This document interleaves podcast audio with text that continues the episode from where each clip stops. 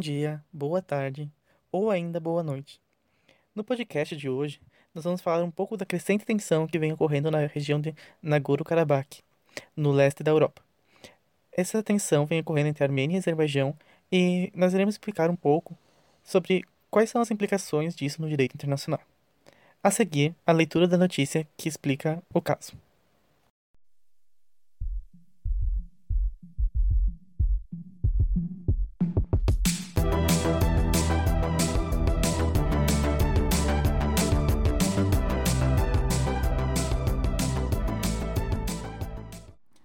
Armênia contra Azerbaijão. Por que há uma guerra acontecendo no leste da Europa? Matéria da BBC de 1 de outubro de 2020. Uma escalada de um antigo conflito no extremo leste europeu tem colocado a região em um estado de alerta. Tropas da Armênia e Azerbaijão estão se enfrentando desde o domingo, dia 27 de setembro, com um saldo de pelo menos 100 mortos desde então, na maior onda de violência na região em décadas. Embora não esteja claro o gatilho da nova escalada, a disputa gira em torno do enclave de Nagorno-Karabakh, uma pequena área que é oficialmente reconhecida como parte do Azerbaijão, mas tem população, em sua maioria, de etnia armênia. No final dos anos de 1980 e início dos anos de 1990, Azerbaijão e Armênia, duas ex-repúblicas soviéticas, disputaram uma sangrenta guerra pelo enclave, até um cessar-fogo a ser decretado em 1994. No entanto, um acordo de paz permanente nunca foi acertado. Desde então, Nagorno-Karabakh continuou sendo parte do Azerbaijão, mas sendo governado por separatistas armênios apoiados pelo governo armênio. Décadas de negociação, mediadas por potências estrangeiras, nunca alcançaram um acordo de paz. A Armênia é um país em sua maioria cristã, enquanto o Azerbaijão é majoritariamente muçulmano. Agora, a disputa bilateral começa a atrair grandes potências regionais. A Turquia, que tem laços próximos com o Azerbaijão, disse na terça-feira que está totalmente pronta para ajudar o seu aliado a recuperar o controle de Nagorno-Karabakh. A Rússia, por sua vez, que tem relação estável com ambos, é um importante aliado da Armênia e mantém uma base militar ali. Nessa quinta-feira, dia 1 de outubro, tropas azeris e armênias desafiaram a trégua que havia sido pedida na véspera pela Rússia e pela França, e bombardeios e tiros continuaram sendo ouvidos na região, tanto Emmanuel Macron, presidente da França, quanto Vladimir Putin, da Rússia, falaram da necessidade urgente de desescalar as tensões em Nagorno-Karabakh. Pedimos aos lados que cessem fogo completamente o mais rápido possível, afirmou um comunicado do Kremlin.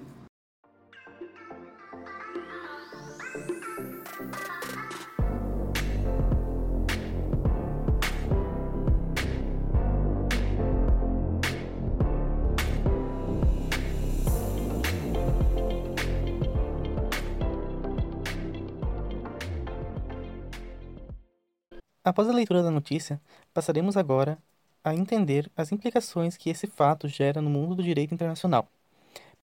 Inicialmente, nosso colega Wagner da Silveira vai falar um pouco sobre quais são os elementos constitutivos de um Estado.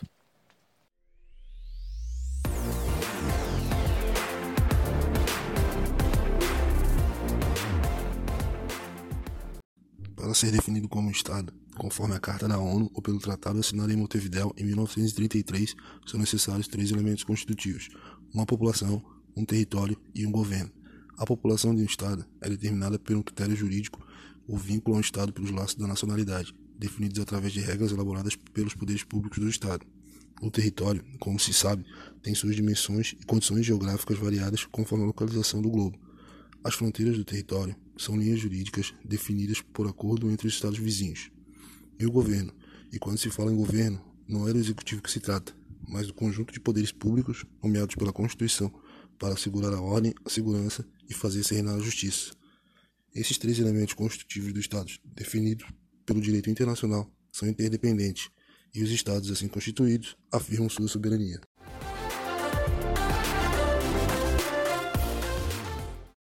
Agora, nosso colega Wellington Cauê de Matos vai fazer alguns comentários acerca da igualdade jurídica entre os Estados.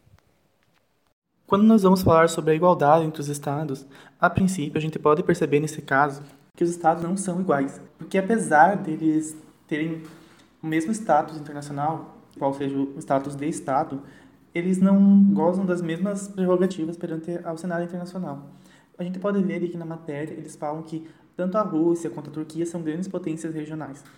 Por que disso? porque ao ser potências regionais, elas têm uma capacidade maior de se envolver nesses conflitos. Apesar da gente não conseguir dar para os estados uma categoria exata da onde eles estão juridicamente no campo internacional, a gente consegue dividir eles na situação de fato que eles ocupam.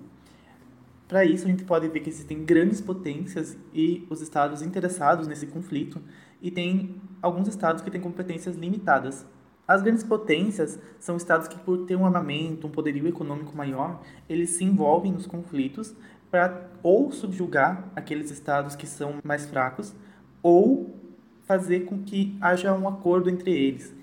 No caso, a gente percebe que tanto a, a Rússia quanto a França, até citada no final da, da matéria, tentam resolver o conflito pedindo um cessar-fogo. Isso porque os estados interessados nesse conflito, qual seja a Armênia e a Azerbaijão, eles não conseguem chegar a um acordo para determinar o que vai acontecer com essa região de Nagorno-Karabakh. Nagorno-Karabakh não teve uh, reconhecida o seu status de estado ainda. Então, ele é um estado dependente dos demais. Nesse sentido, ele pode ser dependente ou de maneira indireta pela colonização, ou uma dependência em razão da assistência que outros países dão para ele. Essa forma de colonização indireta, ao contrário da colonização direta, em que o Estado vai lá e dá o seu mesmo status jurídico para esse Estado que é colonizado, na colonização indireta, o Estado ele permite que o Estado colonizado ele tenha uma, uma certa personalidade jurídica reconhecida. No caso de uma dependência pela assistência, é quando um estado menor, um estado em desenvolvimento, ele pega recursos desse estado maior para subsistir e assim ele fica dependente das ações desse estado por causa da dívida, pelo endividamento que eles têm com esse estado. Além dessas duas formas de dependência, ainda existem os estados exíquos, que são aqueles que possuem pequeno território ou uma população tão pequena que não tem os meios de exercer a soberania de modo completo. Além dos países exíquos e dos países dependentes, nós temos os países em via de desenvolvimento. Essa definição ela não é muito precisa, mas a gente pode concatenar ela de uma maneira que dê para entender que os países em desenvolvimento são aqueles países que eles não têm uma competência tão grande no cenário internacional a ponto de serem consideradas grandes potências, mas também não têm uma redução tão grande dessa capacidade a ponto de serem considerados países ricos. Por exemplo, o Brasil. Ele é considerado um país em via de desenvolvimento, porque tem uma economia muito forte, mas ele não tem uma potência bélica muito grande. E a, a economia dele é uma economia muito instável. No momento ela pode crescer muito ou ela pode quebrar. Dessa maneira, não tem como considerar o Brasil uma grande potência internacional. Mas ele também não é tão fraco internacionalmente quanto um país exíquo. Ele consegue de certo modo, atuar no cenário internacional para fazer a resolução de conflitos, por exemplo. Para concatenar as ideias, a gente pode resumir assim: a situação de fato dos estados pode ser dividida entre estados de grandes potências ou os estados interessados naquela situação e os estados com competências limitadas. Dentro dos estados com competência limitada, a gente tem os estados dependentes, os estados exíquos e os estados em via de desenvolvimento. Os estados dependentes, eles podem ser dependentes pela colonização indireta ou dependentes pela assistência financeira que o outro estado proporciona. Os estados exíquos, eles existem, mas porque a sua população ou a sua, o seu território é tão pequeno que eles não têm a sua soberania internacional plena. Já os estados em desenvolvimento, eles têm uma população e eles têm uma certa autonomia internacional, mas eles não têm uma autonomia tão grande quanto a dos estados que são grandes potências.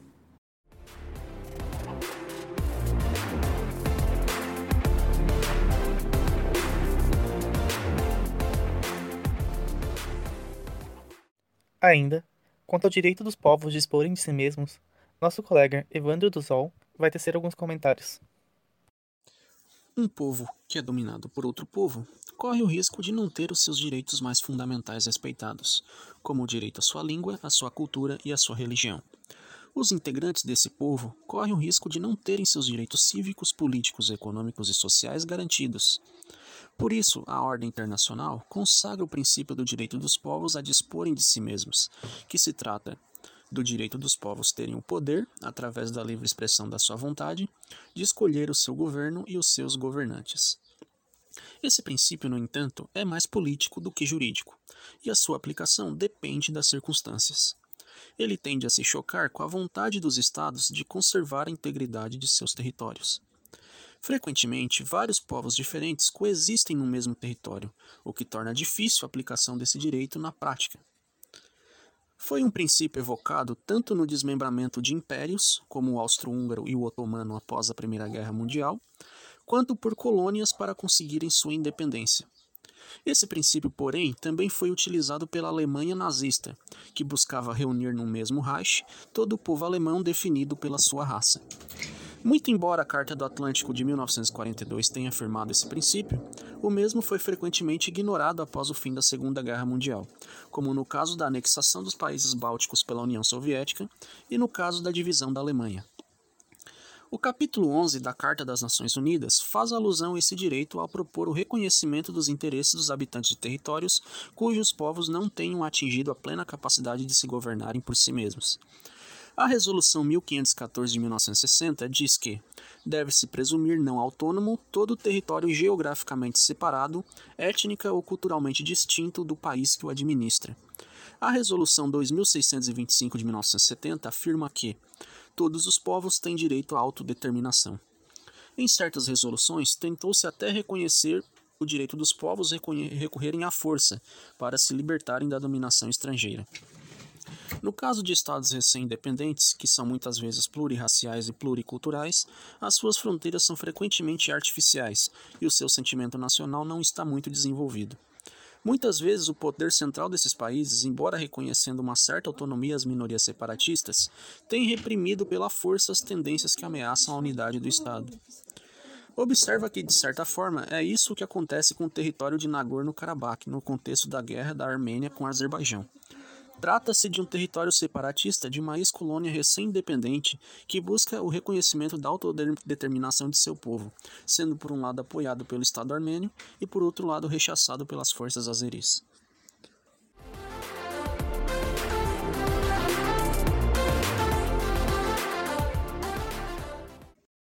E todo esse debate nos leva à seguinte questão: o que é a soberania de um Estado?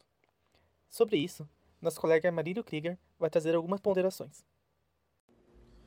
Os estados, no momento da sua formação na Europa, reivindicaram a soberania para escapar simultaneamente à autoridade espiritual da Santa Sé e à autoridade temporal do imperador.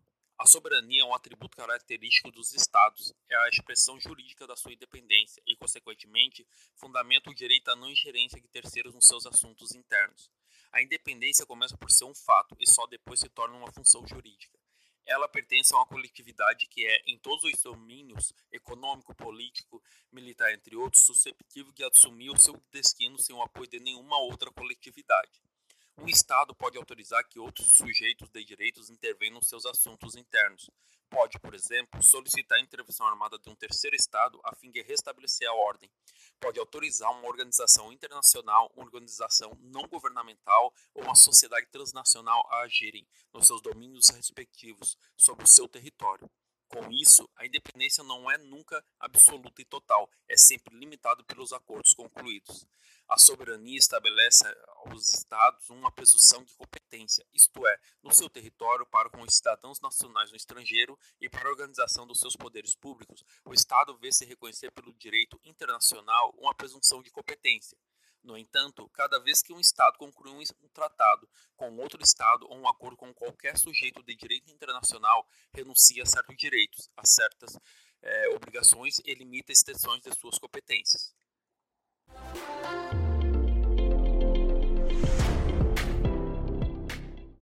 Por fim, Wallace Santiago vai tratar um pouco sobre as formas de reconhecimento de um Estado.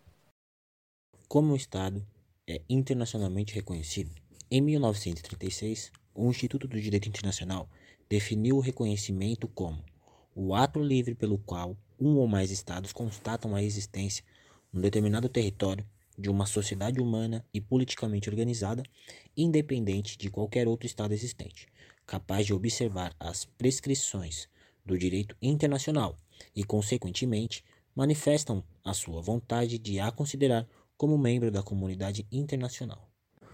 Qual a natureza desse reconhecimento? A natureza pode ser constitutiva, quando atribui personalidade jurídica ao novo sujeito de direito, ou declarativa, quando decorre de uma constatação pelo qual o Estado pré-existente aprecia o preenchimento das condições de efetividade e legitimidade, que são requeridas pelo direito internacional. Ainda, a teoria constitutiva, em sentido estrito, defende que o ato de reconhecimento importa a criação de um novo Estado e, portanto, pode ser revogado, discricionário e condicionante. Predomina, no entanto, a teoria declarativa, e como principais características estão a irrevogabilidade e a incondicionalidade do reconhecimento. Ele também pode ser explícito e implícito. Quando é exprimido por um ato solene notificado formalmente, é explícito, reconhecimento de jure, ou implícito, quando concretiza-se a partir das relações entre Estado, autor e o novo, reconhecimento de fato. Na atual ordem internacional, o reconhecimento de um novo Estado é uma prerrogativa personalíssima e uma competência intransferível. No plano político, o reconhecimento condiciona o estabelecimento de relações de Estado com Estado. Por outro lado, no plano jurídico, as jurisdições do Estado autor atribuem um caráter jurídico aos atos realizados pelas autoridades do Estado reconhecido. Dessa forma, a ordem internacional regula os problemas suscitados pelo nascimento do Estado, que em sua maioria são políticos. Portanto, o direito e as instituições internacionais participam na elaboração de soluções, visto que o novo Estado, para nascer, precisa respeitar a ordem jurídica pré-existente, na qual se anunciam as regras que os seus membros devem respeitar.